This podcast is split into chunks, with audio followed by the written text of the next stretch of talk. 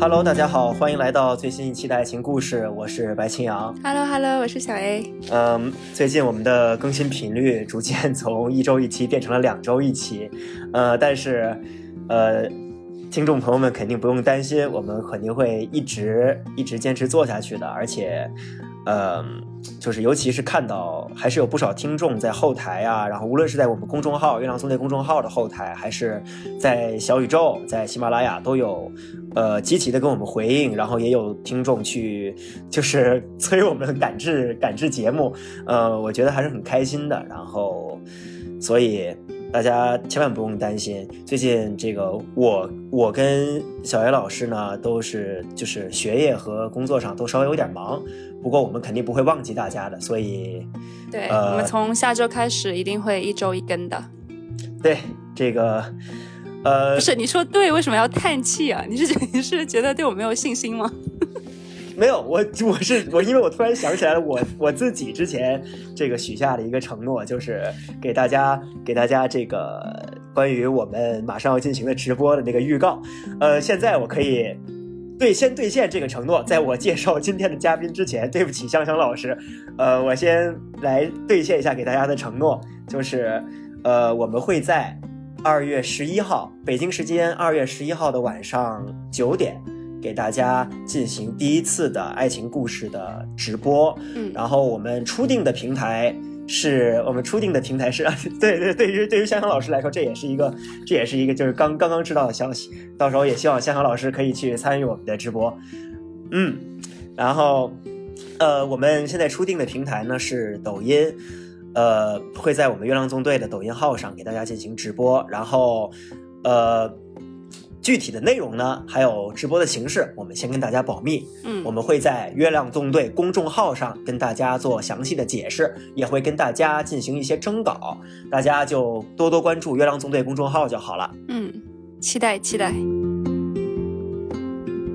那么我们闲话少叙，我们还是先介绍今天的嘉宾。今天呢，我们请来的嘉宾，其实之前之前我们在月亮纵队另一个播客上曾经跟我们，就是我们三个人就有聊过天儿。呃，香香呢，她跟我们我们两个人之前呢是在隔墙有耳做了一期关于恋综的主题，然后当时我们三个就觉得聊得很愉快，所以今天呢就说。让香香老师在另一个节目来返场一下，不聊其他人的恋爱，不聊恋综上的恋爱，我们聊一聊真自己的真实的恋爱。欢迎香香老师。嗯，大家好，我是香香。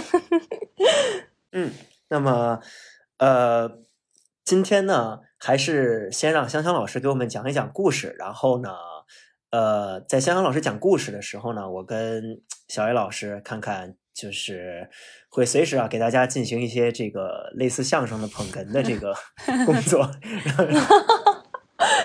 在在本人的强烈要求下，对对对对对，好。那么香香老师，你今天要带给我们的是什么样的一个故事呢？嗯，我今天要带给大家一个嗯关于迷恋跟破碎的故事吧，就是可能可能开始是因为迷恋，然后后来呢，嗯嗯。又在一种怎么讲呢？就是就是从来没有弄清过迷恋是如何出现和如何消失。然后呢，他在消失的时候，嗯有可能对方是一种渣男或者渣女的姿态消失。所以就嗯，有点想讨论一下这件事情。所以他是从什么时候开始的？然后他是以什么样的形式开始呢？咱们就用呃 chronological 用时间顺序的这样一个方式，咱们开始，怎么样？啊，可以可以，好学术啊！嗯 我刚才也在，我刚才也在想这个措辞应该应该怎么样开始开始问，就是、嗯那不过听故事的话，肯定还是从开头这样听，是不是比较嗯，当然当然呃比较好理解？而且而且我还挺喜欢你这个学术的用法，因为我跟石墨老师是好朋友嘛，然后他基本就是陪我走过恋爱全程，然后他给我们这段关系起了一个名字叫 Cameology，因为我的前男友的名字叫 Kim。哦，我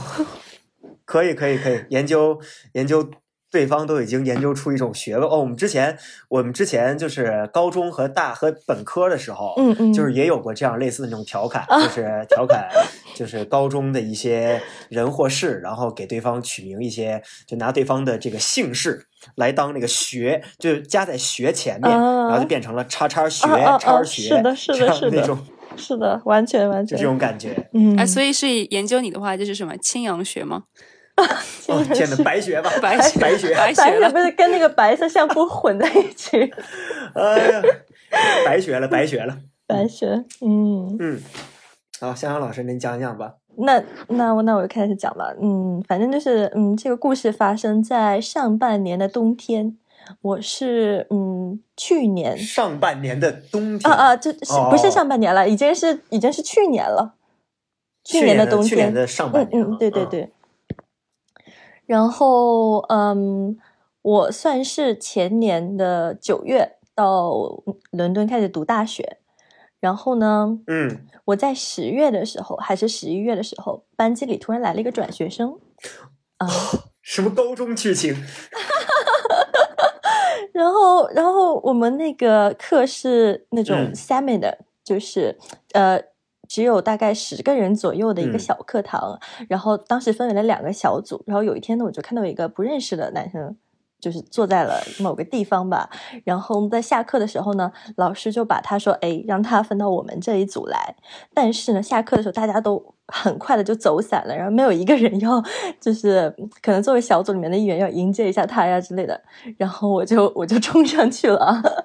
我就是见不得人落单，我就跟他讲，嗯，就是说那个加一加我们小组的那个联系方式啊之类的。然后就聊着聊着，发现我跟他居然在一个宿舍里，哇，缘分！嗯，就是一个大神的宿舍，糟糕的缘分开始了。确实，确 实，确实。呃，本科吗？还是研究生？研究生，研生研究生，啊，嗯嗯嗯。然后他是从别的专业转到我们专业的，怪不得。然后呢？嗯嗯，反正就是就是走走路，呃，走了二十多分钟，一起回宿舍吧，呃，然后也聊了一些。就是我觉得我是这样的，就是我会在看一个人第一眼的时候，我就会大概知道我跟他真的是会是一辈子的朋友，还是呃会有点火花。然后当时看我前男友，就是觉得可能不会成为朋友，或者可能成为朋友，但绝对不会发生任何事情，就是。哇，我觉得 并我不是一个觉得你说的还真的，嗯我从来没有这么想过哎。但我觉得我也会这么想，嗯就是没有吗我现在想回想，就是嗯我可能见到异性，我也会把他们归类，嗯嗯，是做朋友还是 会会有火花？啊，就是就是你对直觉，可能女生都会这样点点，嗯嗯，哎，所以小袁老师，你第一次见到我的时候，哎，我们能不能？等一下下线过后再聊这个问题？我怎么也有点想听，好在意。不好意思，嗯，想然后想你继续说。然后呢？嗯 嗯，反正就是就是呃，这个男生他完全不算是帅哥的类型吧，嗯然后跟我一般高，嗯，我是一米七，呃，但是怎么讲，就他还是呃，最让我没有办法接受的事情是在路上他拿出了一根烟，然后说：“你介意我抽根烟吗？” 一般这种，我觉得还挺有嗯魅力的。嗯嗯嗯，就是怎么讲呢？就哦，你是你是很介意吗但？我觉得有点，因为他，我我我我其实不介意的，而且我平时可能有时候会抽嗯社交烟，但是他抽万宝路就很很 man 嘛。哦，很冲重。很冲，很冲。然后我个人是因为，就我爸是那种戒烟永远戒不下来，嗯所以我就是我其实不是很被抽烟的男人吸引。嗯嗯就 anyway anyway，这就是我们的初相识。嗯然后后来是呃，因为我们俩都是对电影比较感兴趣，然后所以有时候会呃约着一起去看电影。就其实可能一男一女，我不知道，因为我后来跟我其他朋友讲，他们会觉得一男一女去看电影就是在约会。但是我我觉得作为学电影的嗯人来说，对，还蛮正常的，嗯是吧？感觉很正常。我觉得白江可能就是每周都会和女朋友，不是女朋友，是错了，不同女生看电影，危险发言。对，女性朋友每周都会不同女朋友看电影。可以，可以，可以。嗯，然后所以你们会一直约着看电影。嗯哦，但是其实也不是特别频繁，就是可能只是偶尔就见到了，然后就可能是顺便是最近有个什么电影在上，然后两个人就是正好要一起去看了这样子。嗯，但是他算是我在我们宿舍关系比较好的男生朋友吧。然后呢，事情是发生在这样一天，当时我对另一个男生很在意，嗯 就是嗯，然后这个男他他也蛮蛮奇葩的，就是呃有一些让人不知该呃不知该怎么去想的行为吧，比如说他会总是莫名其妙发给我一些就是粉色天空的照片，啊、然后我就觉得啊这个人是不是喜欢我，然后我觉得是吧？他还会干嘛？然后，然后，总之有一天，我就就是被被他搞得有点抓狂，因为我有点在意，就是他到底是怎么回事呢？然后再加上我对他这个人也挺感兴趣的，天哪！有一天我就去问他，我就我就去问他，就我说那个你有点喜欢我吗？然后他说啊，我从来没有往那方面想过。你看刚才把小雨老师都骗了 不。是，但好奇怪啊！就是如果他对你没有好感，为什么要给你发粉色天空的照片？我也不太明白，我也不太明白，可能活在日剧里吧，这个人。所以所以说他这个人就有点奇怪。对对对对，对，有可能就是这样的，粉色天空爱好者。而且，比如说我跟这男生问问题的时候，呃，就可能问他，他没有回，然后去问别人，然后他就会回我，哦，你去问别人，那那你就问别人吧，就这样，就这种话就会让我产生一些错觉。哎好酸啊！嗯，嗯，总之就总之就就是表，也是我人生中第一次跟别人表白，然后失败了，而且很好笑的是，当时我们我我跟这个男生也是住比较近，然后我就约他出去嘛，就跟他说有点话要说，然后呃，在此时他问我，哎，你有厕纸或者卷纸吗？为什么？嗯 我，说 OK，我说 OK，你先让我跟你讲话，然后之后我再把厕纸或者卷纸拿给你。不是是他是他需要去上厕所吗？还是什么？因为他没有纸了，我也不知道为什么。真超不浪漫。对，是总之就是，嗯，总之就是，在我在我对人表白失败以后，我还是就是出于礼貌提供给厕纸和卷纸。然后呢？对，反正这件事就发生了。然后之后就是我又碰到了那个前男友嘛，就是 K 嘛，然后我就就顺便给他讲这个事情。嗯、然后当天晚上大概凌晨两点多的话，是我第二天早上看到他给我发了很长一条微信，就是说大家听我讲这个故事的时候，他觉得就是脑袋有点反应不过来，就是算是表白吧，跟我。嗯，然后我是完全没有没有感觉到他有对我有那个意思。可是你们俩就他就这么忽然的表白了，啊，对，就是因为我我在跟另外一个男生表白，然后我跟我跟他讲了，然后他就表白。哦，他可能就是怕失去嘛，就是得不到的永远在骚动啊。然后呢？然后，然后反正就是，我觉得我们算是朋友嘛。然后，嗯，我觉得有的时候，可能你对一个人有好感，这个好感其实是还蛮容易消失的。嗯，就我还挺希望，就是他可以，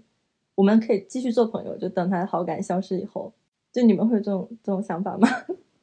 我会啊，就是我个人嗯觉得说是，如果我我对一个人一个嗯男生产生了好感，就是这个好感消失过后，无论我们有没有嗯就是开启一段恋爱关系，我都会想要跟他做朋友。嗯嗯嗯，就是我和我所有就是产生过好感的男生都是朋友。现在，不是你笑什么意思啊？我笑你笑成那样，我也没有没有为什么笑成不是。突然爆笑不是，我只是我只是我只是在捧场，我只是在捧场，没有什么特别。你明明就很开心，就是莫名其妙的开心。没有，因为我听，我觉得小袁老师自己要忍不住乐出来，我赶紧陪他乐一下。所以他当时跟你告白的时候就，嗯嗯就跟你说我喜欢你，然后你当时也没有给他一个准确的答案，还是我就是我就是在想这个事情，所以我嗯，就是我我希望他是呃可以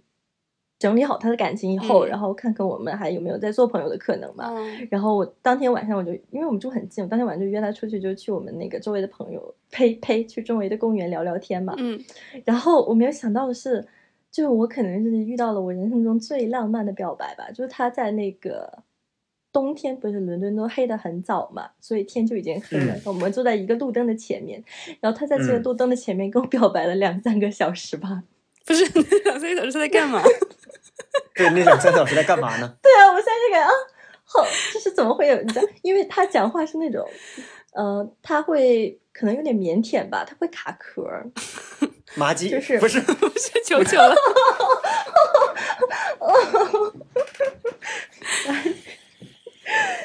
嗯，难难得不耐，难得不耐。就反正他是那种，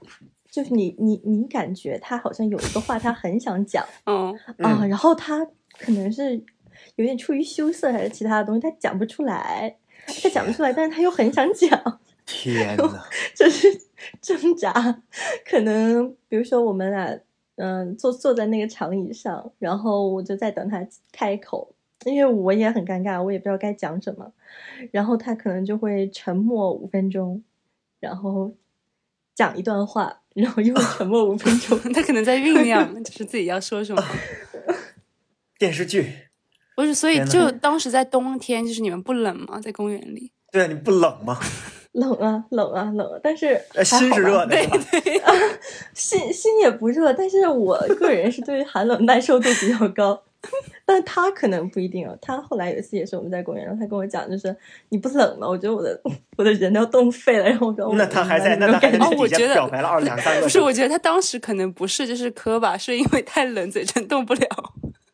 脑子也转不过来了。对，我觉得他这人的风格就是这样，嗯他这人的风格就像一个卡壳的磁带一样。嗯嗯，就比如说他，他可能会他很喜欢摇滚呐、但是他在谈到摇滚的时候，他就会觉得，OK，我我还是什么都别说好了，因为他怕他一说就会说的，就是有点讨人嫌，就说太多。哦，就他是那种很很在意别人看法的人。对他有点在意别人看法，而且哦他很，他他可能是信奉一种多说多错的原理吧。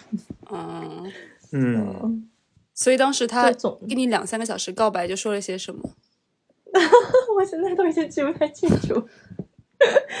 但是我们那个公寓是这样的，就我跟他不是住在一个宿舍嘛，嗯然后是一个嗯回字形的、回字形的宿舍。嗯然后呢，他在这侧呢，他的正对面刚好是我们那个公寓的厨房，嗯就是我做饭的时候就在正好在那个窗前，然后他们那一趟的人全都可以看到。但我当时完全没有想到这一点，然后我做饭的时候，我也完全没有想到对面的人有可能看到我，所以我在厨房表现的就特别的奔放。就我一个人在厨房的时候，可能就会，就比如说一边下方便面，然后一边在跳舞啊，这样。麻辣厨师，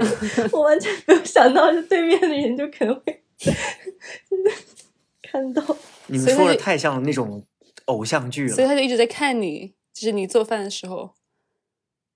哦，然后他跟我说他会在那个他的窗前等我出现在厨房，有天呐，点更偶像诡异啊剧！了 不。是这个啊，对吧？对吧？其实是有点诡异的，事后想想是有点诡异，但当时我觉得很浪漫。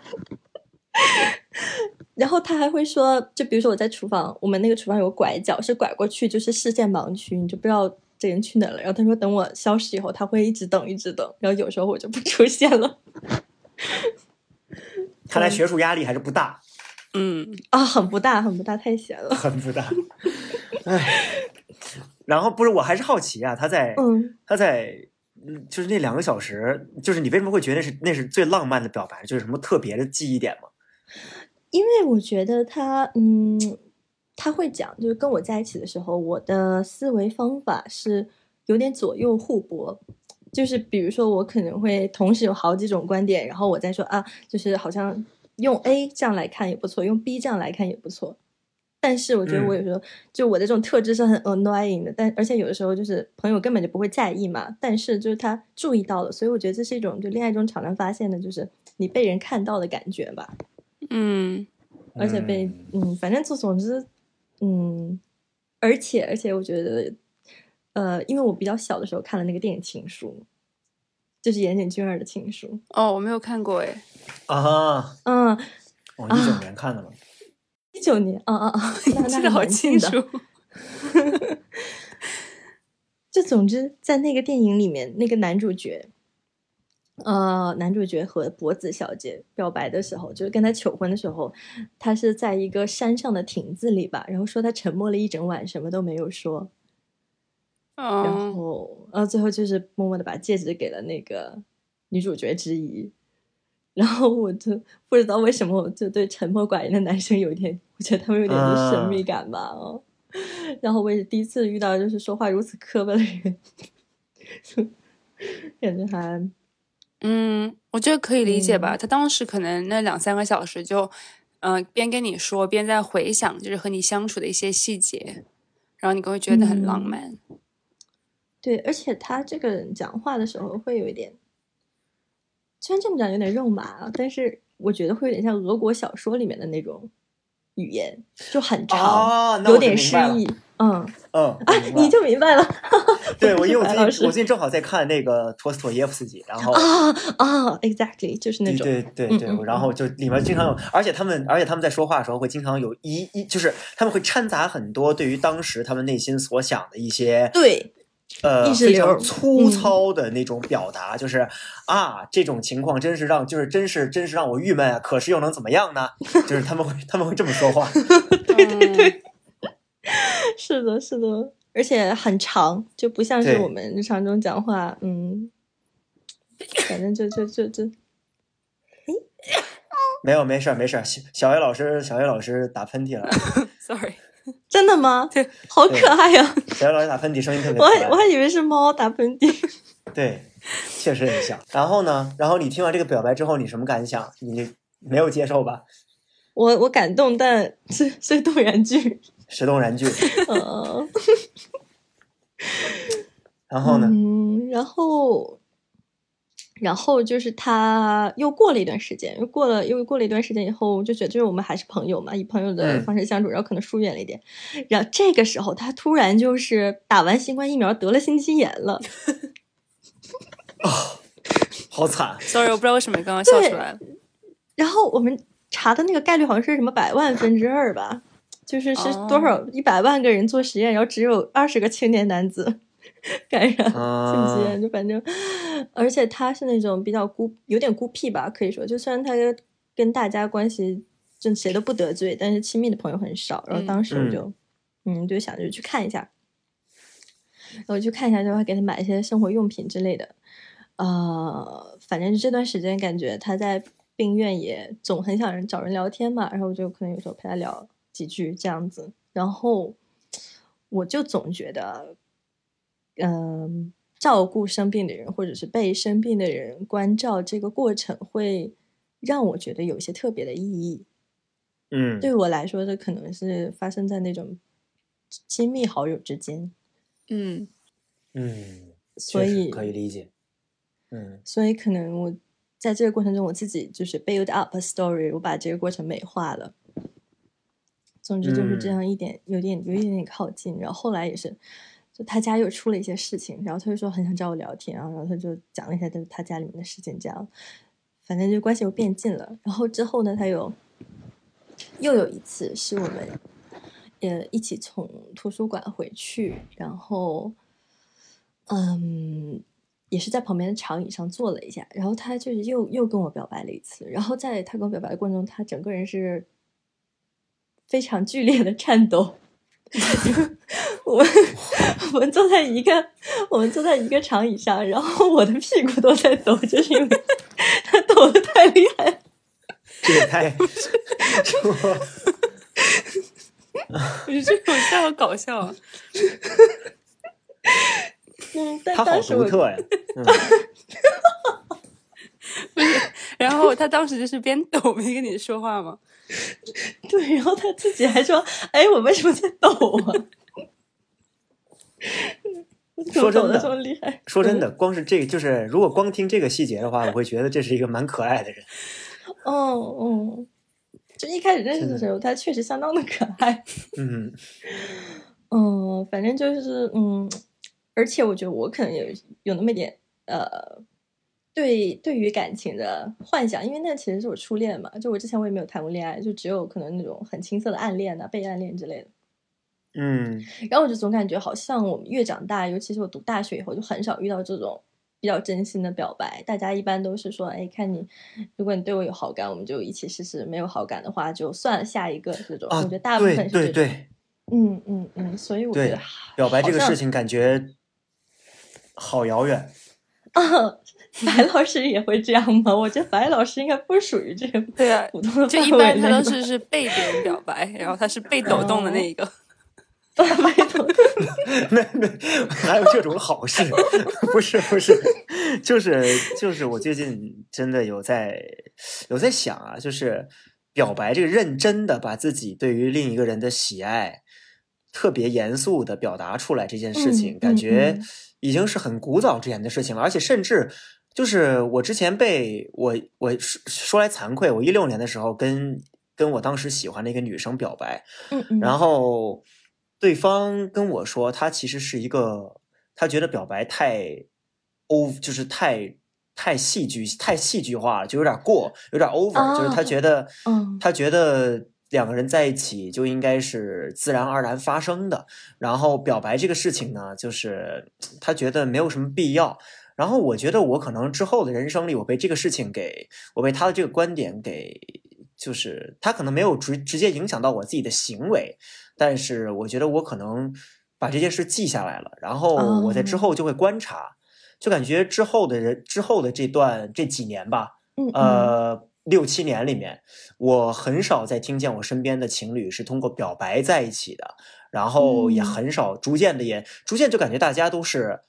在酒局上认识了一个人，然后呢嗯去加对方联系方式，然后就直接就进入了某种拍拖的状态，然后我就在想那种。初中、高中时候的那种特青涩、特严肃的对待情感那种态度，就反而我们越长大，感觉好像对情感的态度越来越戏谑了，越来越随便越来越娱乐性了，对，越来越随便了，反而很奇怪的一嗯个逆生长。是是的，嗯是的，是的。但我觉得我可能是一个过时的人吧，就是已经过了这么多年，已经离开高中那么多年，我可能还是活在当时的那个情境里，就我还是希望我的恋爱关系是这样这样发生的。嗯所以，嗯，可能就当时那个表白方式刚好符合我的想象吧，然后呢，你就被这个场景给打动了，我就被他的颤抖打动了。然后，然后就嗯，你那是身体层面的动起来了，已经。就是身体跟心灵同时震动。嗯 嗯，然后我就想，就是好像也很久没有碰到这么真诚的人，就就试一下吧。然后我就这样就在一起了。嗯，天呐，果然真诚是最好的武器但后来后来，反就是对真诚也祛魅了。啊！经过这一段，都走都走，继续。啊、好像后面，嗯，就后面后面一开始在一起的时候，呃，我有很多被他对恋爱的描述打动的时刻，就是因为我是一个没有感情经验的人，但是他在之前已经谈过了七年的恋爱，我们俩他就比我大一岁什，么叫谈过七年的恋爱？就是他从高中开始就 一一直在谈恋爱就是是一个人还是就是啊，三三个三个，嗯。你这个反应也太搞笑了。不是的我就我想七年，嗯，但在我们这年纪，七年真的还蛮少见的。就是你不管是怎么加起来都，嗯，嗯，确实，我也曾经认识一个朋友，就是他曾经谈过七年的恋爱，就是跟一个人啊，啊嗯然啊后最后还是分开了。啊！但我觉得七年过去了，可能更像家人吧。唉，谁知道呢？这也是咱们暂时还无法想象的。对，没体会过的，确实所以他当时会做一些事情，会嗯打打动你，让他觉得，让你觉得他就是会，你对他有心动的感觉吗？你们在一起过后，我觉得心动这东西其实它很看氛围，嗯，就有可能某一个时刻，他那个氛围特别好，你跟任何人在一起，可能都会出现心动的感觉。啊，是啊，吊卡，对，嗯，确实，就只要气氛到位了，嗯嗯嗯，但是他到，与其说他做出什么行动让我有心动的感觉，不如是说他他的描述，就他他讲话里他自己对恋爱的这个定义会吸引到我，就感觉他是一个把他的概念然后卖给大家的那种设计师。天呐，卖货的，哦，对，所以他什么定义？嗯，他觉得恋爱就是完全的包容一个人，就是不管这个人就是所有的好的坏的地方全部都接受啊。然后这个可能算是比较，就不能体体现出呃那种那种观念的交汇吧。就我印象比较深刻的是有一次我们我们一起谈到有个电影叫《魅影逢将》，白老师看过吗？啊，没有啊，叫叫什么？魅影逢将，或或者他有个艺名叫《霓裳魅影》叫《Phantom Thread》，嗯，是那个丹尼尔戴刘易斯演的啊，我看我查到了，就就是是那个裁缝的缝，然后啊，对对对对对，然后匠人的匠，魅影缝匠，对对对啊对对，一定要看。好好好，先吃下这个案例，呃然后呢？就反正我我很喜欢那个电影，然后他就被我安利了嘛，他就去看了。然后看完以后，他跟我讲他的观后感，讲着讲着他就哭了。他说：“你居然对恋爱是这么看的？” 什什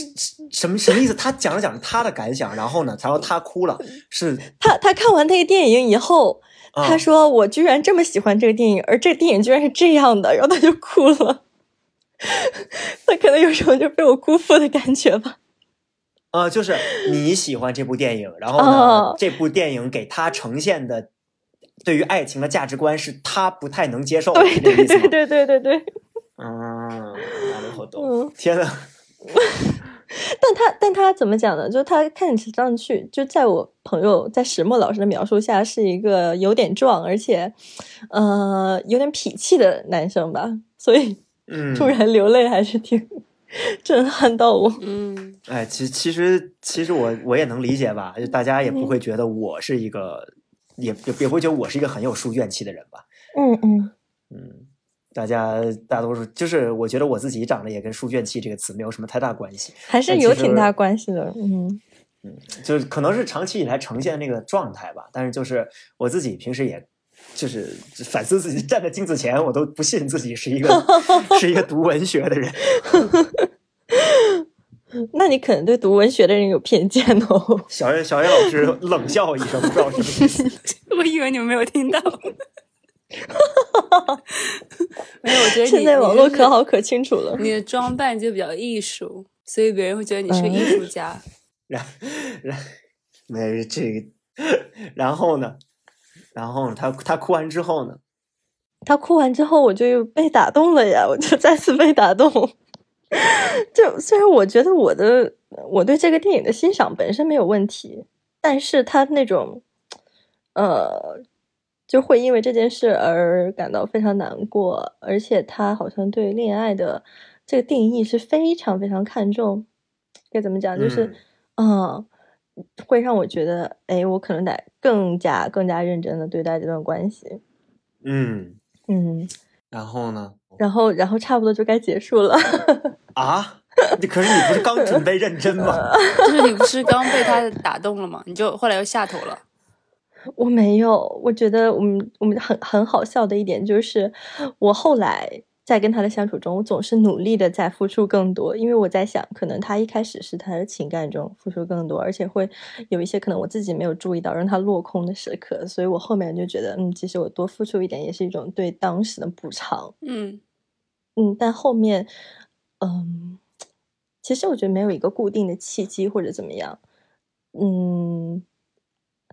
是是按他的说法是有两个契机，但我觉得实在是太可笑了，嗯，就是他对我下头的契机，那我就那我就讲一下吧，嗯。就是有一个是，呃，当时我们在一块儿，然后涂指甲油，嗯。嗯，然后他帮我涂指甲油，同时呢，他又再给我介绍一个他很喜欢的，也不能说他很喜欢吧，就是他在给我介绍一个 YouTube 视频，是嗯讲那个垃圾摇滚的，啊、那个视频很无聊。这我不是说垃圾摇滚很无聊，是我觉得那个视频就是有点无聊吧。不是你你刚开始听垃圾摇滚的时候，你也会觉得这个音乐类型很无聊的。对就是对，就 anyway 吧，就他帮我涂完指甲以后，我就哎，我就看了一下我的，欣赏了一下我美丽的美丽的手啊，然后，然后反正，呃，过后他就跟我讲，就是在分手的时候啊，他跟我讲，当时我给你介绍这个乐队的时候，你看，你看你的指甲的样子，让我觉得我怎么和这样的人在一起？哎呀，嗯我大概能够，我大概已经知道是什么样的一个状况了。啊，什么样的一个状况呢？我我自己都不是很，我自己都不是很那你来，那你来解释一下。我只是忽然想到了，我这个假期正好就是听到了另一个和这个和这个十分类似的故事。我觉得我也不介意在这儿给大家讲一讲，因为真的很相似。就是就是这个女生是，这就她其实也是纵队的，然后呃，她之前有一个前男友，狂热的喜欢着足球这项运动，然后但是她就是她是姑且我们可以称她是一个相关行业的从业者，然后呢，她就是这个女生完全对足球没有什么兴趣嘛。嗯然后两个人也谈了几年了，一两年、两三年。然后这个男生呢，呃，就去参加了一个足球相关相关这个产业的一个会议，我们就说是会议吧。然后呢，他就遇到了很多相关从业者，然后也遇到了很多年轻貌美的跟他同龄的，其实也就是跟我们同龄的足球从业者的这个女生。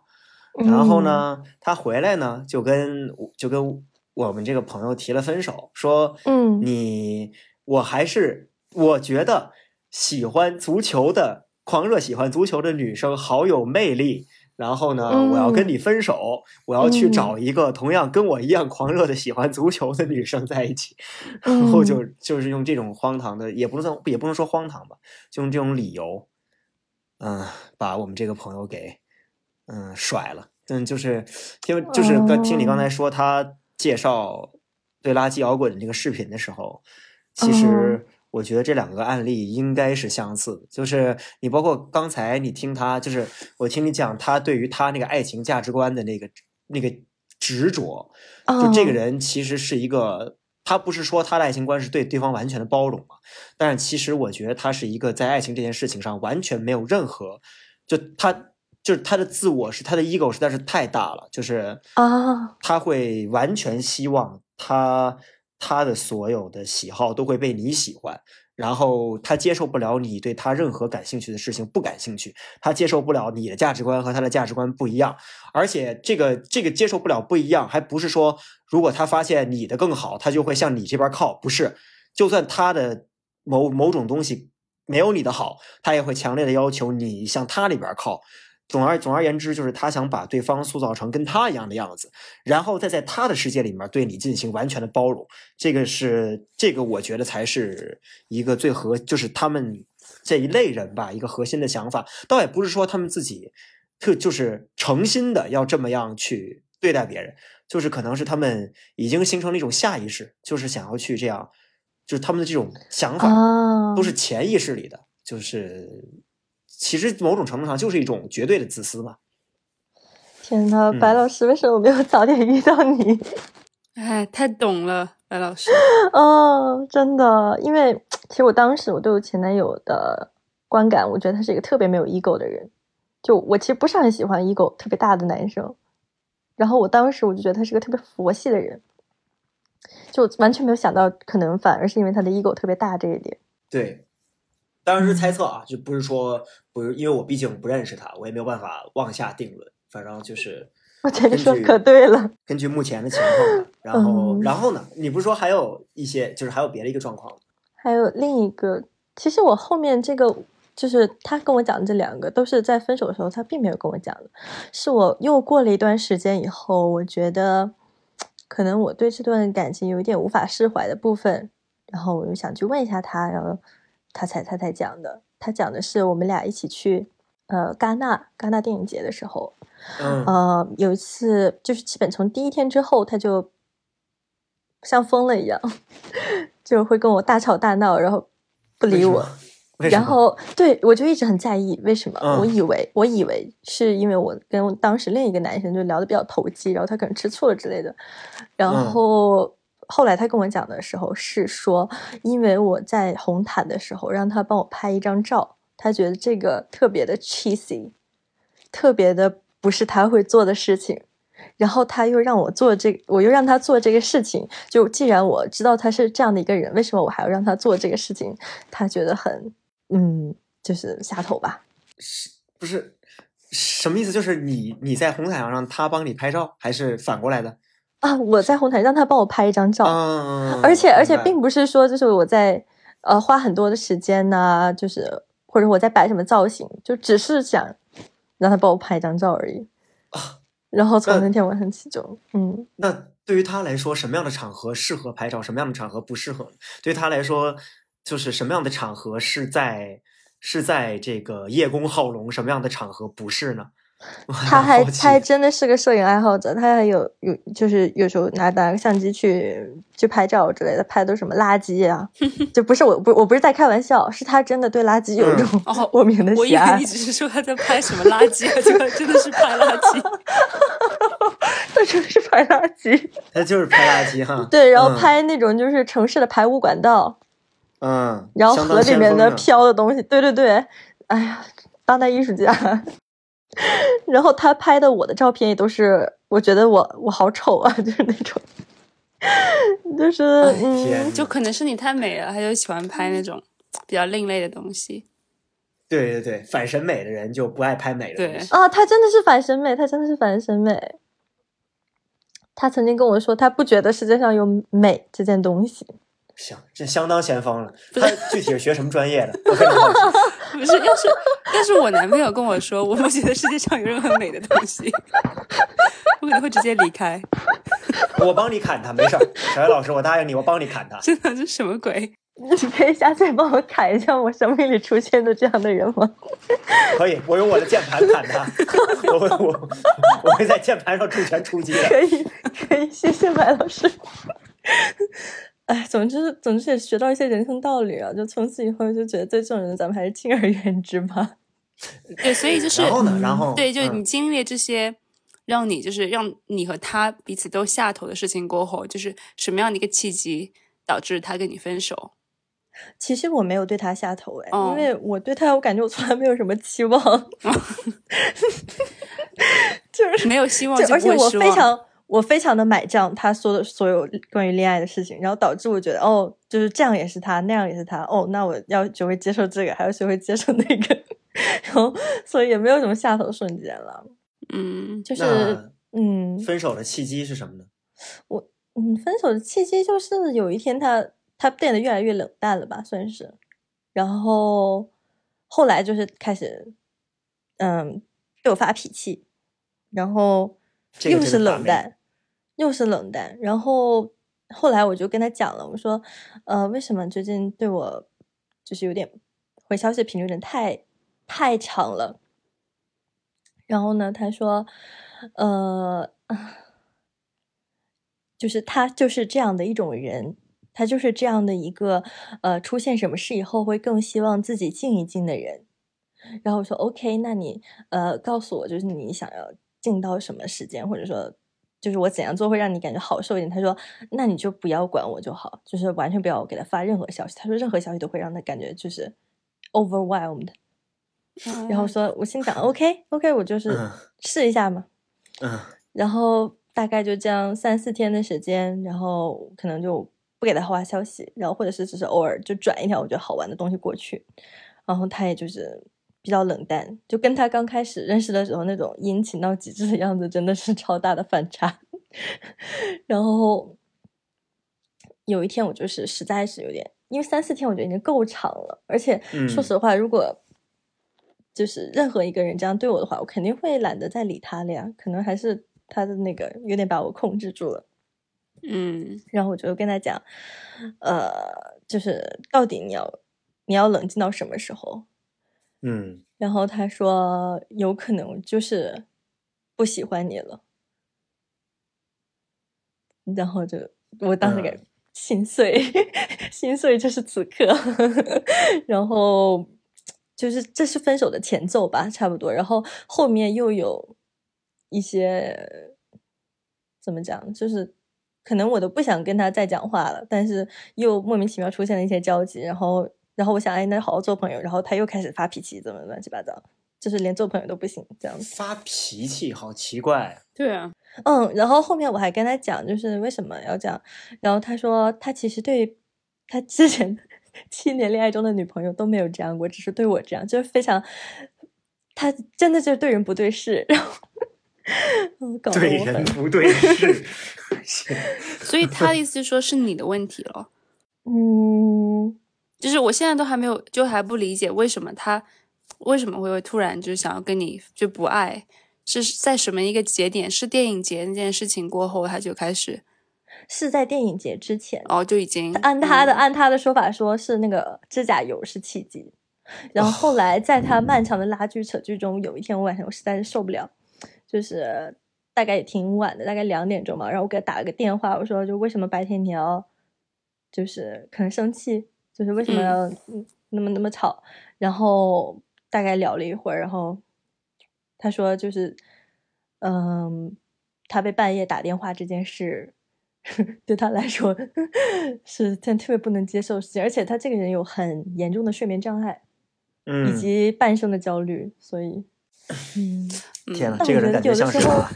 电视电视剧里所有的那种，就是呃可以设计的点都都放进去了，就是对吧？你是对吧？好阴精神阳啊！没没没，就东亚东亚电视剧里那种那种男男主角，就是狗血剧的男主角，就精神焦虑、睡眠障碍，然后呃，就是表白，又又就是特对某一种价值观有强烈的执念，然后喜欢用十九世纪浪漫主义的俄罗斯作家的那种笔锋来说话，然后 这个有三到四个小时的那种 drama 的表白，然后呃，最后又是，然后对于什么拉，就是一些反审美的先锋的事情很在乎，就你不觉得这一切特别像娄烨的电影吗？哎呀，确实，嗯，哦，而且他抽烟还烟瘾还蛮大的。然啊，后对啊，这不是更像了吗啊？？他真的很，他真的很像。他最像的是什么？就我觉得我之所以还是还是会被他，就是我不是我我跟那个石木有一个 cameology 嘛，就之所以我们还会反复读这个人，即使他已经如此让人无语的一个原因，就是嗯我觉得我在他身上看到了当代精神的灵魂。我觉得当代精神的灵魂就栖居在他的身上。好，我们这一期节目的主题有了，升华了，升华了。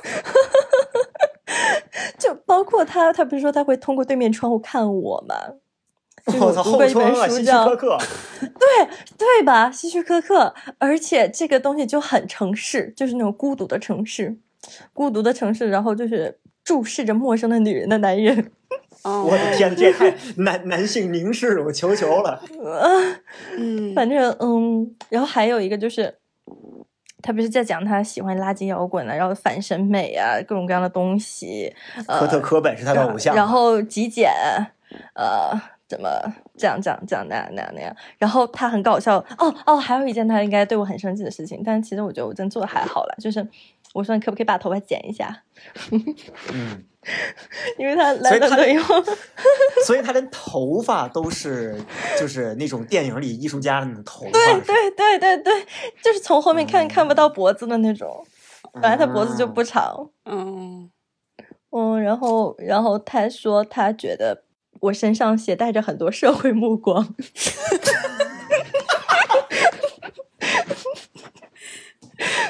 把笑的无语了。可以可以，豆瓣男可以。不是这，反正他我自己就是豆瓣男，所以我觉得很多时候他就是好像也想要活在自己给自己的一个人设里面，然后他说的很多的话，比如他之前跟你抖动，然后很真诚，他其实就是自己在感动自己。对，嗯嗯，哎，好希望他听到这些话，这样他就可以对 非常的愤愤怒。他最害怕被当成哎，他就是什么样的人，他就是什么样，那就不要那样。嗯，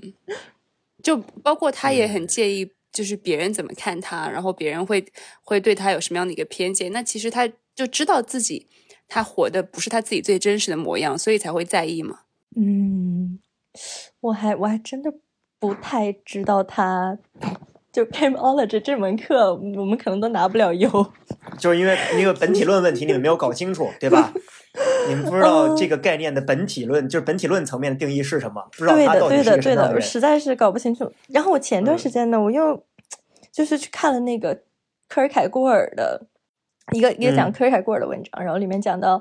嗯，有这样的一个人，他嗯对自己生活的描述永远是他今天做了什么，他今天做了什么。就比如说我是香香嘛，但我在回顾自己的过往的时候，我就会说啊，香香昨天喝了两杯水，这样。就是他其实是，呃客体化否否定了他自己的存在，就是他逃嗯到了一种、这个社会上没有他生存的这个空间里，就是怎么讲呢？就是他在以一种否定自己的存在的方式获得绝对的自由。嗯嗯，就跟那个人家这个主就是呃，应该叫什么？一第一视角代词，第一人称代词。嗯啊，人家怎么嗯怎么样？嗯，是是是是是这种嗯叙述方式，嗯。对，总之，我觉得实在是太像 Kim 了。这个描述，就我觉得他就是一种，他的最高的梦想是像那个，是是就是好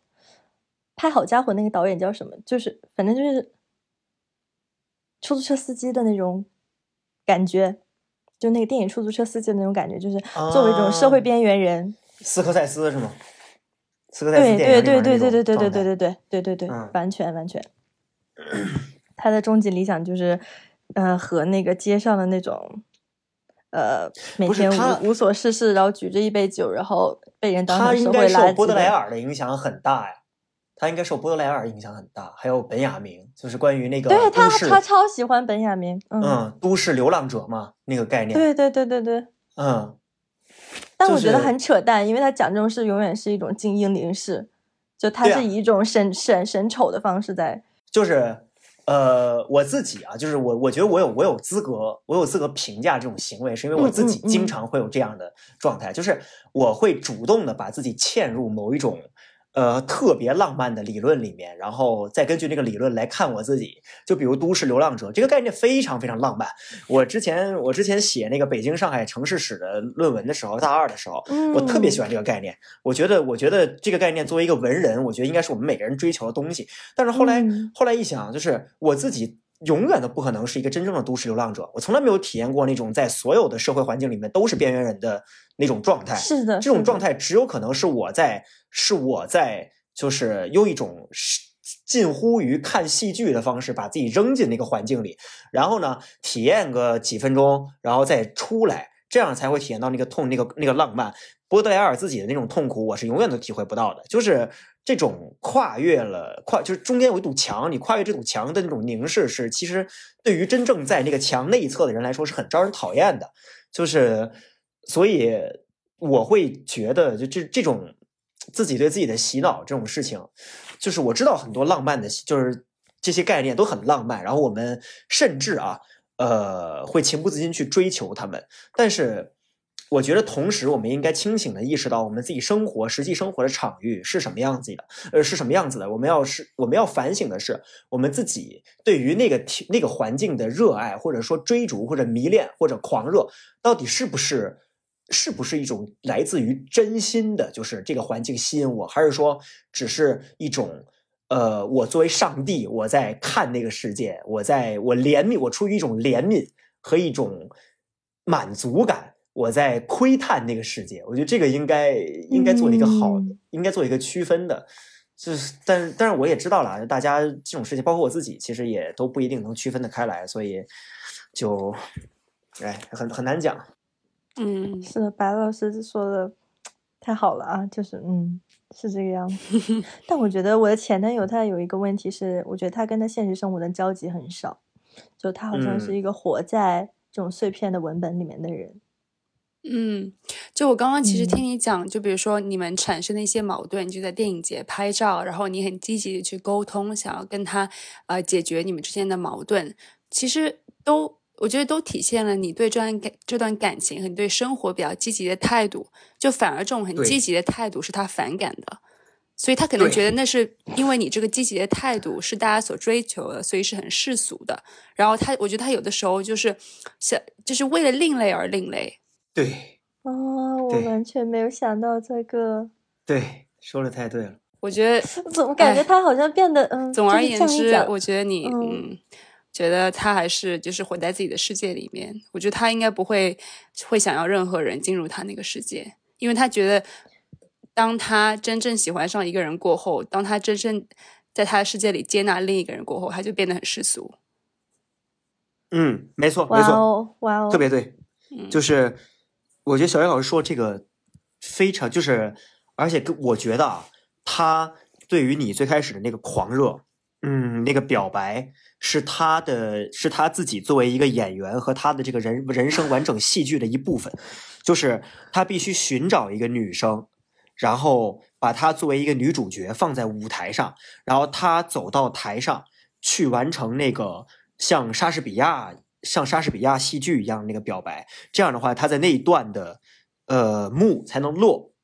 就是这是戏剧的一部分，有机的一部分。缺少这个部分的话，它的这个它的这个故事是不完整的。但是之后呢，包括甚至包括呃，你们的关系走向下滑，然后呢，他发的脾气，他对你的那些，他对你的那些行为的一些不满，或者说去去魅，他对你的失望，其实都是这个戏剧的一些组成部分，是剧情的一部分，就是。他对于自己的人生的那个描绘里，需要有这样一个，就是对于感情的从狂热再到失落的这样一个过程，他的剧本才是完整的，这才符合戏剧的那个戏剧理论，这才符合一个好的故事的一个发展逻辑。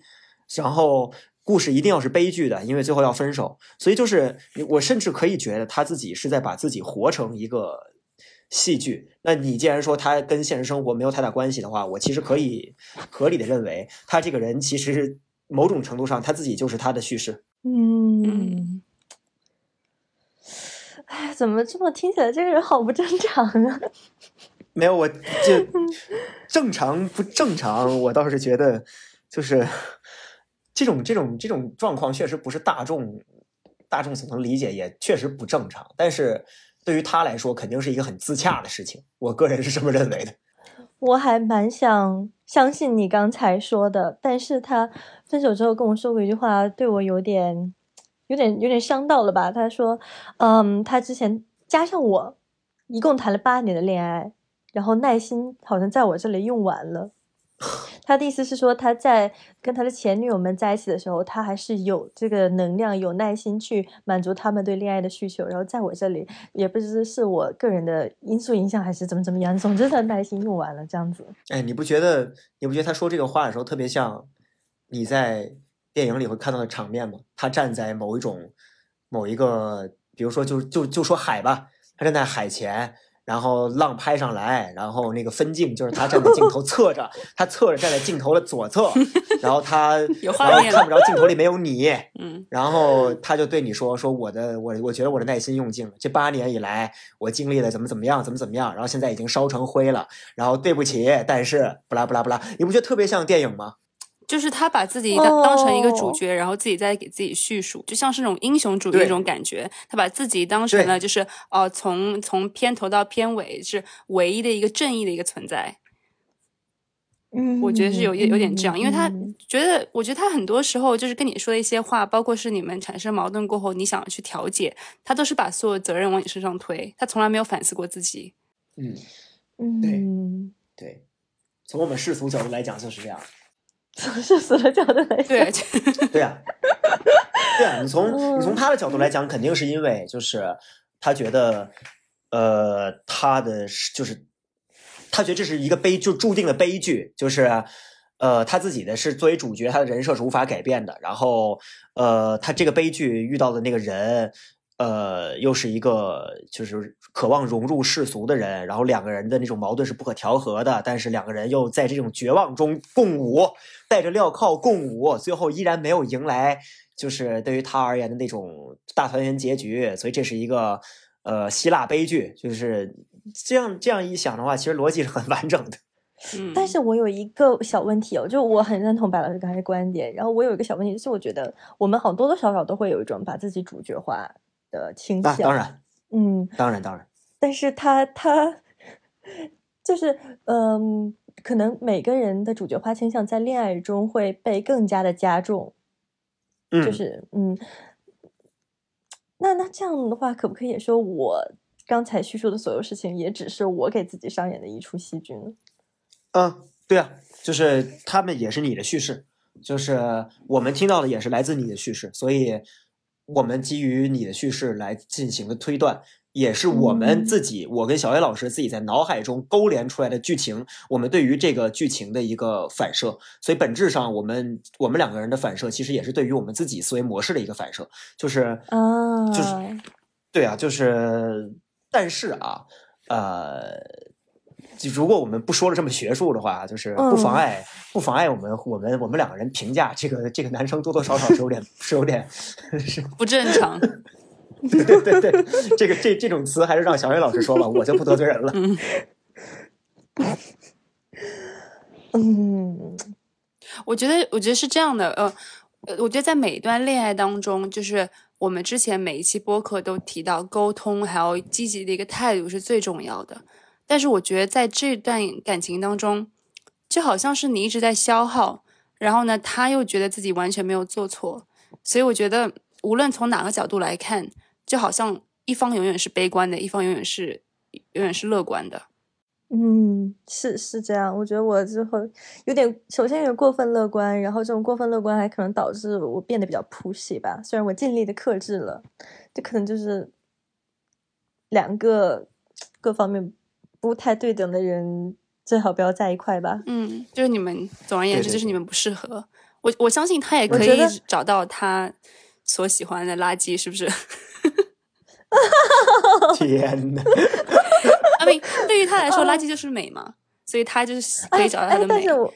但这样讲，他曾经说我说的非常非常漂亮，哎，不是，但他不是不相信世界上有任何美吗？这 就很奇怪啊！就是我可是很用心的在捯饬我自己啊，就你不还是对世俗的美的标准买账吗？哎，那真的是有点奇怪。你看他可能会觉得你捯饬出来，就是你，他可能觉得你是对呀、就是就是人工形成吧，哦对人工的对呀过程，对吧？太懂了，对呀、对呀、对呀哦，我想起来，就是刚才小薇老师讲，就是他可能会找到一个他很符合他理想的另一半，然后我就一下想到前男前女友的故事，我觉得很好笑。就嗯他前女前女友友吗？嗯，他的前女友嗯，他的前女友是，呃，跟他谈了三四年的恋爱吧。然后在他一开始我们俩是朋友的时候，他偶尔会提到前前女友。他的描述是，他的前女友是一个控制欲很旺盛的人。但是在跟我嗯在一起以后，他提到他前女友的描述又变成了他前女友是一个和他很合拍的人。啊，嗯好吧就是就是怎么嗯讲，就可能在前女友在跟他，就比如说这种沟通方式啊，然后还有就是对摇滚的喜爱上，跟他相对会比较合拍。求求了，我也喜欢但是摇滚。我觉得他有点 PUA 哎，就是为什么凭什么他喜欢你一定要喜欢，就是你不喜欢就是你没品，就这种感觉。对呀，对呀，喜欢摇滚，因为因为他觉得摇滚就是世界上最有品味的事情。啊，我求求，我也求求了，我们俩 是的，而且我很喜欢古典，我很喜欢古典音乐，嗯，但是他觉得古典音乐是垃圾吧。就可能，然后我我感觉很，我很不能理解，啊因为我觉得他他作为一个对于编曲有想，就是我觉得你要是继续说的话，白庆还有两秒冲到他家，带着他的键盘。我天，不是我作为两个两个类型都喜欢的人，我贝多芬是历史上最摇滚的人之一啊，他比很是啊多摇滚是啊是啊音音乐人还要摇是啊滚。，所以他我感觉根本不懂，对他应该是不懂。气死我了，气死我了。我键盘，我键键盘键盘，总之，我就就是想提到他前女友，我觉得很好笑的一件事情是，他讲到他人生中最快乐的一段时光，是他在考研的时候，他自己在一个破旧的出租屋，没有网，然后他也没有智能手机，他买了一台老人机，每天没有任何人联系他，他觉得好快乐。他也不上任何就是网站，他的娱乐活动就是跟电脑下国际象棋。谁？他还是他前女友？他，啊，然后，然后他他描述他前女友的时候，又再次提到了他生命中最愉快的一段时光，是他说他前女友一定要知道他每天在哪里。就是说他很有控制狂嘛，就当时我们还是朋友的时候，我会想，哦，就既然你都说这个女生就是很有控制欲啊，控制欲确实不太好啊，就是，嗯，就总归什么东西变成控制欲都会不太好。但是听他讲完他人生中最快乐一段时光的时候，他是在恋爱中的，我就觉得他前女友好像也太惨了一点，就是有点控制欲，好像也是人之常情。就是如果我是我所以在那个状况？所以就是说，他每天只拿着一台老人机，然后他不主动跟人联系，然后他男他男女朋友就是可能想确认一下他的位置，他就会觉得他女朋友控制狂这样。啊，那他那他所以我就可能就是不适合恋爱，不太不太适合跟人 interact。嗯，对啊，我就觉得，嗯，他可能适合一个像他一样的人吧。对那这两个人，那这两个人彼此都不联系，怎么谈恋爱呢？他们俩就是可以通过在网上下象棋交流。那不就是联网了吗？对啊，那不就联网了？一联网就会有各种信息。对啊、他就 overwhelmed 了。嗯，对啊，我不知道，嗯，对啊、哎，所以这不是这从这一点也能看出来他，就是他就这种状况的纠结和矛盾啊，就是你如果真的喜欢这种生活模式的话，你是不会去寻求跟别人进入亲密关系的。嗯。就是你既然你既然两个都就是这两个事情是很是是很矛盾的，你不可能同时拥有他们。那你既然选择了进入亲密关系，你一定得牺牲你的你那些绝对个人主义的生活方式。你如果又不想牺牲，就是你你如果又不想牺牲自己的义务，你又想获得你所有的权利，那怎么可能呢？这个世界上都不会不会让你有这样的事，这个社会不是这么运作的。那只能说他很幼稚。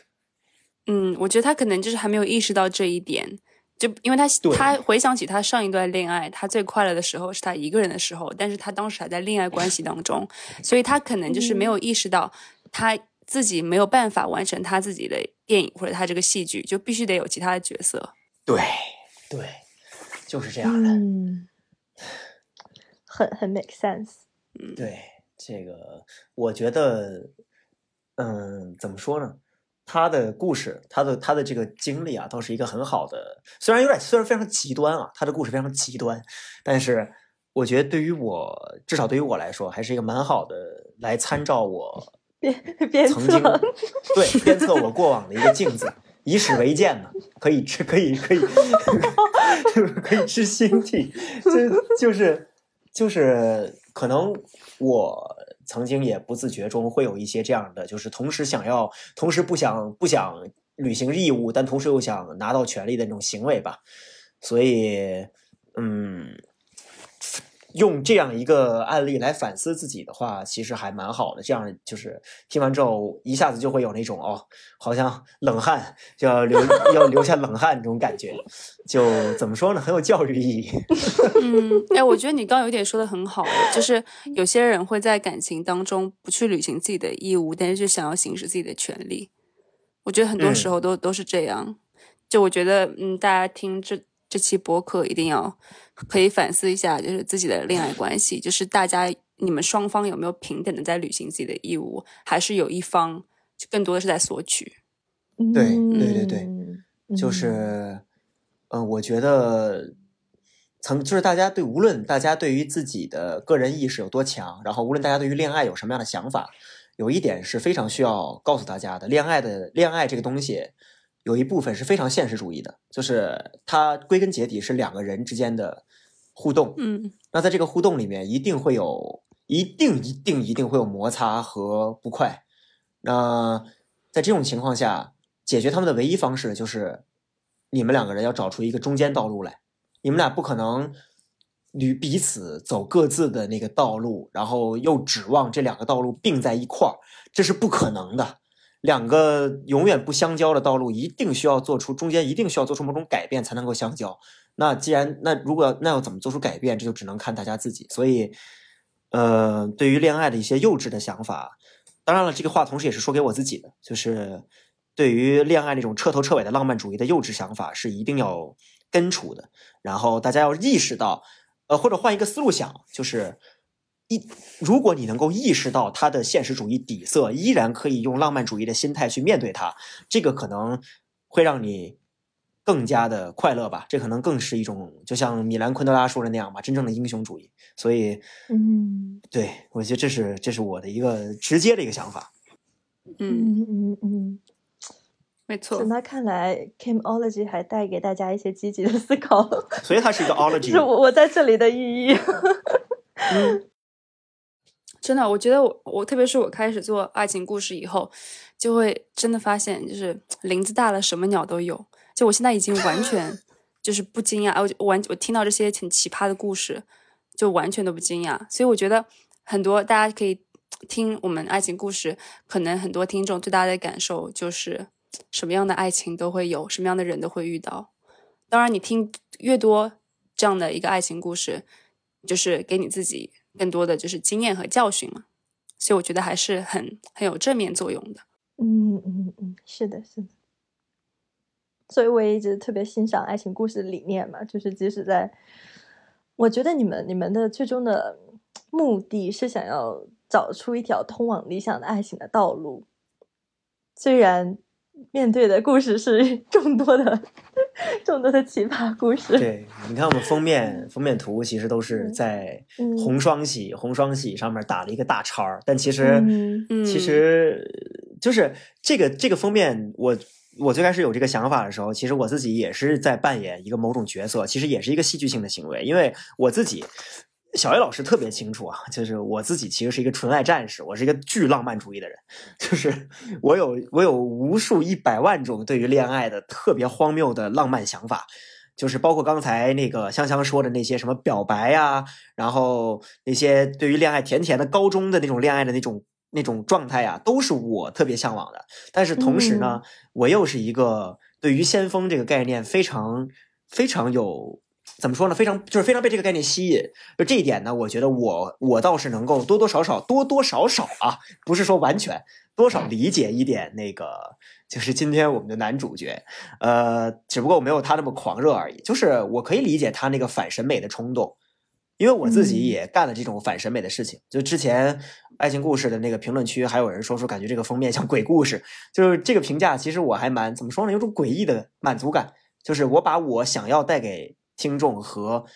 观众的那种呃那种视觉冲击完成了。但是其实嗯我骨子里面还是希望通过这样一种反审美的东西，达到我最终审美的目的的。所以就是在我在我自己专业的那个领域里面，就在我这个专业的那种学术的描述里面，我这种就是呃属于那种骨底色还是浪漫主义，就是可能披着现代主义或者后现代主义的皮，但是嗯始终逃不出十九世纪的那种文学的那种那种状态里面，也无法真正进入文学的现代嘛。就对于我个人而言，所以呃，就是这就是为什么我可能虽然多少能理解他，但是我没有办法做到为他说话、为他辩护、为他就跟他共情，因为我终究知道我这些审美的戏剧性和 drama，我自己给自己的那种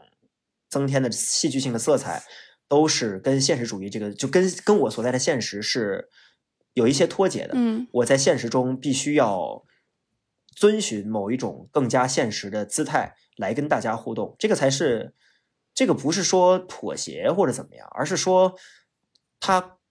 就是天然的，我们跟自己理就是想象中的那个世界本来就是两个不同的世界，不可能用同一套思维逻辑、行为逻辑来行事的。那如果意识不到这一点的话，你可能永远都无法做到真正的去得获得或者享受一段美好的爱情，或者说跟你的家人啊、朋友啊建立起真正交心的关系。就是这，嗯，怎么说呢？就是摆脱幼稚病吧。追根结底，对于我来说，这个课题就是这样的。嗯，是的，而且我最近在重新看那个《心灵革命》，你们看过吗？没有哎，啊，《心灵革命》就这本书，它讲的就是呃，在中国这个爱情这个概念是怎么样？啊，活那个那个来的谁的那个呃，李海燕吗？李海燕的那本，对？对对啊，对对对对，我我读过他，就是他的小叶老师可能听过他的英语，就是他的英语原名，他的原著名字叫那个呃《Revolution of the Heart》嗯 A Genealogy 对的 of Love in China》。嗯对的，对的，对的，嗯，情感史的奠基之中国情感史的奠基作之一。对的，对的，对的，对的。我看那本书的时候，我就觉得，就不只是刚才白老师说的，呃，有些人他是处在一种对于浪漫的，呃，就就是白老师可能刚才说的是把浪漫当成现实中我们要追求的一个目标，然后同时呢，我们再被一种其他的反审美的东西吸引。但我在看这本书的时候，我就发现，哦，原来浪漫也跟我们的生活有很大程度上的脱节吧。嗯就可以说我们是同时在三种东西中间摇摆。想要在浪漫跟自己的生活中间找到一个路，已经是很难的事情。对，嗯嗯但这个就是爱情故事。其实我爱情故事想做的是就是这件事情嘛，争取在呃浪漫和理想的这条路和现实以及嗯世俗的这两条路上，让他们两个能够设法交交错相交，这可能是我的。嗯当然了，这个想法本身可能就很浪漫，所以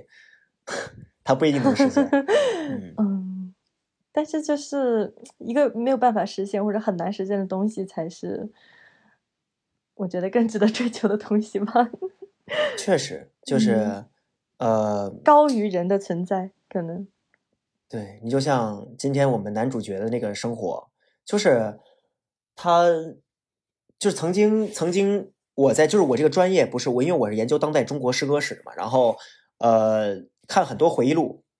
这些回忆录里面都有写到啊，就不少都有写到说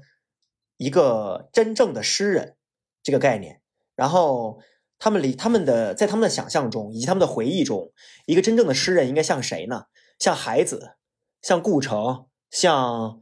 呃，可能多多多多少少也是吧，就是啊，这个人叫多多啊，他的笔名是多多，不是我刚才说了连续说了四个多，就是可能海子是最有代表性的吧，就是一个把生活燃烧给诗歌，最后用自己的肉体和精神献祭给中国诗歌发展的这样一种人。然后顾城最后也是，就是虽然他是一个凶手。但是你会出你出乎预料的会发现，很少会有人说顾城的坏话，大家选择性的遗忘了顾城杀掉了自己的妻子，而只嗯铭记了他自杀这件事情，就是因为他也被塑造成了童话诗人，一个为了中国诗歌献牺牲的戏剧的人。就大家大家的会觉得这种形象、这种图腾符合中国从屈原一直到今天关于诗人的理想象。李白是一个就是仰天大笑出门去的这样一种形象，然后杜甫是一个茅屋为在在破破碎的茅屋里面依然在歌唱的人，就是哪怕现实主义如杜甫，大家都会把他浪漫化成一个就是不为贫贱不能移的人。就是中国中国的文学的底色就是浪漫的，然后大家嗯在这个状态里面，大家构建出来了我们一代一代人构建出来的中国的民族性。里面有很大程度上就是对于屈原、李白精神的一种追溯，然后我们会发现鲁迅也是英年早逝，然后瞿秋白，然后一直到我们说现代当代诗歌里面的徐志摩，对吧？他坠机，然后像海子、顾城，就这些这些形象都会被我们认为是中国文学的代表形象。那在这种强烈的形象的影响之下，有人文梦想的人。就会不自禁的把自己幻想成这个人文梦想里面的主人公，把自己幻想成孩子，幻想成屈原，幻想成那个身投汨罗江而死的那个不朽的精神。那一旦一旦这种想法一出现，它是它是非常诱人的，它是会勾着你一直往那个地方去走的。我自就是我自己也经常经常会被这种这种鱼钩勾住，然后往那个上面走，就是你。然后在这种状况下，很多人就会失去对于现实的兴趣，他们会觉得这个日常是非常俗不可耐的。然后就是这个现实，这个庸常只不过是，就是阻止他们迈向那个燃烧的浪漫的那个那个境地的一个障碍。他们要推翻这个日常，然后再去追求他们的那个梦想。所以他们会觉得一切世俗的事情都是啊，就是。就是他们无法忍受的。然后，爱情这个概念本身对于他们而言是很浪漫的，所以他们追求爱情。但是，一旦进入爱情，他们发现哦，原来爱情不是这样的。然后，爱情里面有有这么多的，就是日常的行为，涂指甲油、照相 等等，就这些行为，他们一下子就会这个事情对于他们而言是非常不能接受的。然后。他们就会，他们又不愿意面对这个现实，他们就只能欺骗自己，说我是因为跟你不合适，你是你没有活成我想要的那样，但其实是他们在追求一个不可能达到的理想而已。然后就是他们可能在未来的某一天会醒悟，或者永远都不会醒悟，但是他们可能必须要接受的一个现实是，他们永远都不可能成为屈原，也不可能成为孩子，因为这两个人之所以是屈原和孩子，就是因为他们。彻底牺牲了自己在其他在现实层面的任何东西，去就这两个人都是一无所有离开的，对吧？没有几个人真的说为这个理想狂热到我可以献祭自己的肉体，那就是问一问今天的男主角，他有这个，他有这个，他有这个怎么说呢？有这个觉悟吗？我觉得不好说，他一定有吧。所以就只能说，这种关于文学的浪漫的这种理想啊，影响了这么多代人，影响了全世界的所有很多很多这很多很多人。但是最关键的一点还是说。如果你要去追求一些现实、现实层面的东西，那你最好让你这个人也变得现实一些，至少不要是一个彻底浪漫的人，否则的话就会你自己会很痛苦，你给带外界带来的也都是伤害。嗯嗯，没错，很有启发。果然人还是要多读书啊，才能说出这种话。哎，没有没有，只不过是因为我自己曾经也是。也是其中一员而已。啊天哪！哎，说真的啊，就今天咱们这个，咱们这个聊的，跟咱们最开始说的两个主题好像关系并不是很大。是的。嗯嗯，但是我觉得很有意思啊。嗯，我也觉得，嗯嗯，我有很多其实我以前自己没有想过的角度。嗯，哎，小艾老师，你有没有什么嗯总结或者说？呃，舆论，嗯，我觉得就是听完这期，这期就是香香给我们带来的故事，我感觉还是在恋爱当中，特别是无论无论哪一方吧，都可以时刻的，就是反省一下，就是嗯，对方对你来说是不是嗯，只是是让你内耗的一个人，或者你你们这段关系有没有让你。啊，内耗一定要好好的，就是阶阶段性的反省一下。还有一点呢，就是，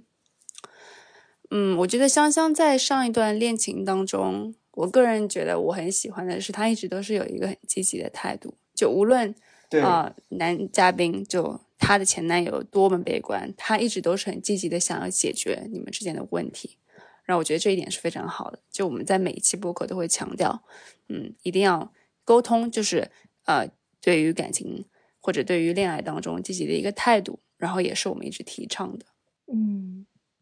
谢谢小 A 老师对我态度的肯定。我确实觉得主观挺就是怎么讲，积极主动一点挺好的，因为即使这段感情的会注定走向一个悲剧的结局，积极的态度也会让它结束的快一点。嗯，而且你现在就是倒叙，或者你现在去叙述这件事情，你也是就是呃，跟我们像开玩笑这样的口吻说出来，我觉得真的挺好的。就是你还是很乐观的去看待这件事情，没错，这个很重要。是的，其实关于这点，我还有一个有点想讲的，就是在这个关系结束以后，我我个人觉得，我我有时候就会觉得我的生活是它并不是线性向前的，而是它会分成可能很多文件夹。有的时候我可能就会想到去我小学五年级的那个夏天待一会儿，这样。但是就是在这段感情结束以后，我我感觉我的前男友这种否定的态度，他会有点伤害到我这种。人生观，就他会让我觉得，哦，那既然我这段关系的另一个人已经完全否定这段生活，那是不是我也要完全否定这段生活？就是我人生中有一块会变成虚无呢？就这个是当时让我不太快乐的。但我现在就是走过去后，我现在就还是可以比较开心的去回望这段关系了。这样子，嗯嗯，这个人生，我觉得，我觉得咱们的人生记忆不像。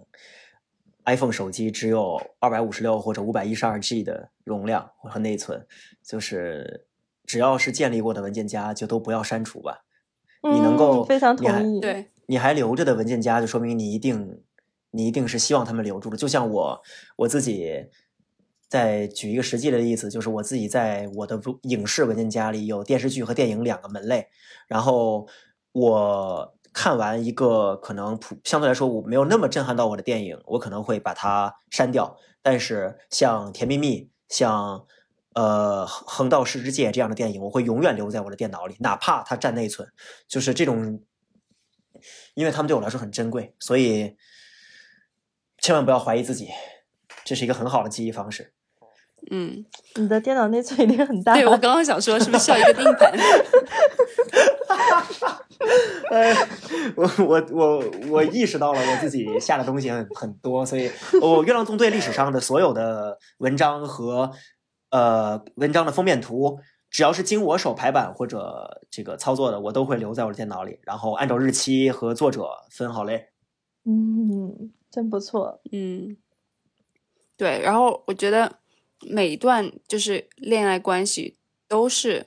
嗯，可以去，我们大家都可以去吸取就是经验的，就没有是那种就是浪费时间的恋爱关系。就无论就可能有一些呃，就是肯定对你带来比较伤心的一些记忆，嗯，但是可能你就把它交给时间，时间一有一定一段时间过去了过后，你就会